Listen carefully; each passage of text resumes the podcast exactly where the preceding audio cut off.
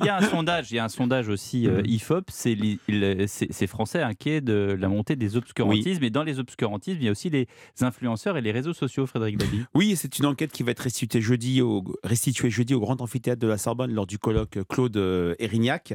Euh, c'est vrai que c'est une enquête qui a été commandée par la direction du corps préfectoral sur un phénomène encore peu visible, mais que les Français euh, appréhendent de plus en plus cette montée des obscurantistes, c'est-à-dire les sectes, le survivalisme, même si pour les Français, obscurantisme, ça veut dire complotisme, mais les, nouvelles formes d'obscurantisme sont un peu moins vues. Mais c'est vrai que les Français, très clairement, euh, comment dire, voient un responsable, accusent mmh. les réseaux sociaux. Les réseaux sociaux, ils accusent moins un acteur qu'un vecteur, parce que les réseaux sociaux, c'est comme la langue des hommes, c'est la meilleure et la pire des choses. Et c'est vrai que sur cette question de l'obscurantisme, on a vu cette euh, euh, affaire récente où un euh, naturopathe a été accusé d'avoir dit sur des petites capsules TikTok qu'il fallait arrêter son traitement contre une, avec une chimiothérapie pour faire des choses naturelles, pour faire du jeûne. On, du jeûne, on voit très bien à quel point mmh. l'obscurantisme est un phénomène dont les Français ont conscience, même s'ils le mettent parfois à distance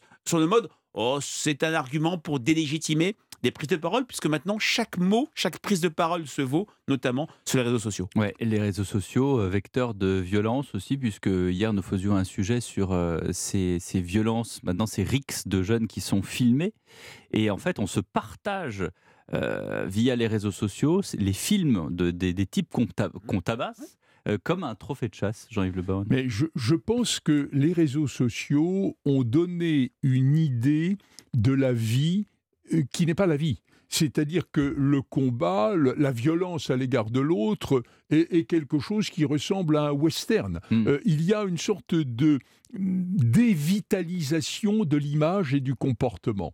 Et il y a un autre phénomène, parce qu'on euh, parlait d'obscurantisme, je trouve que c'est bien gentil de parler d'obscurantisme. On peut parler aussi d'usurpation, mmh. car en réalité, un certain nombre euh, de, de maîtres autoproclamés qui ne connaissent pas grand-chose à ce dont ils parlent vont donner des leçons à un certain nombre mmh. d'autres qui sont, pardonnez-moi, mmh. mais euh, insuffisamment intellectuellement armés pour percevoir la stupidité des discours qu'ils reçoivent. influenceurs, là. Mais oui, mais là, il y a un problème, c'est celui de l'égalité. À partir du moment où on restaurerait une sorte de critère distinctif qui fait que selon celui qui parle, on le prend au sérieux ou on l'écoute avec une certaine ah. défiance. Il n'y aurait plus cette sorte d'invasion subreptice par des concepts imbéciles, par des gens qui se croient des maîtres et par d'autres qui les pensent comme tels. C'est ce que vous dites est très juste, mais c'est la force et le danger des réseaux sociaux puisque c'est l'égalité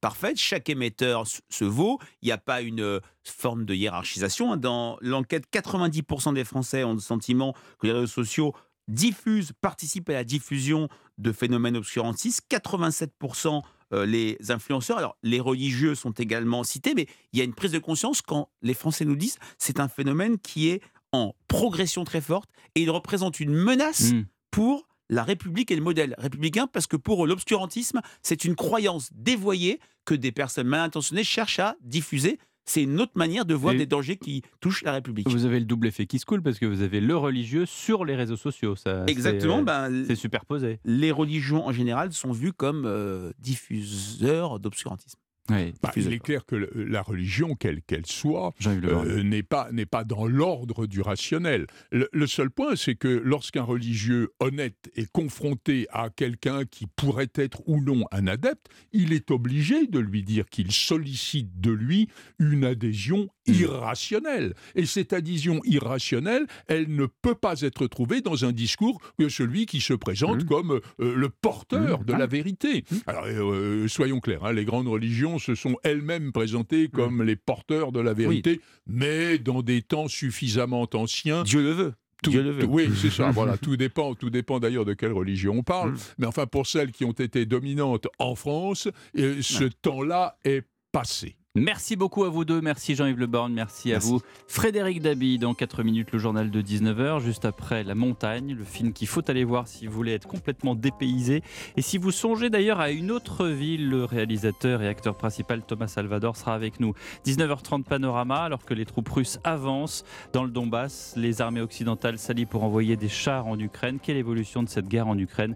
Nous serons avec l'amiral Vichot du Centre d'études stratégiques de la Marine, anciennement missionné à l'OTAN, et l'ambassadeur de Pologne en France, Jan-Emerick Rostiszewski, car on dit, il y a cette petite musique qui monte et qui est extrêmement effrayante de savoir que les chars russes arriveront jusqu'à la frontière polonaise dans un petit instant, journal 19h.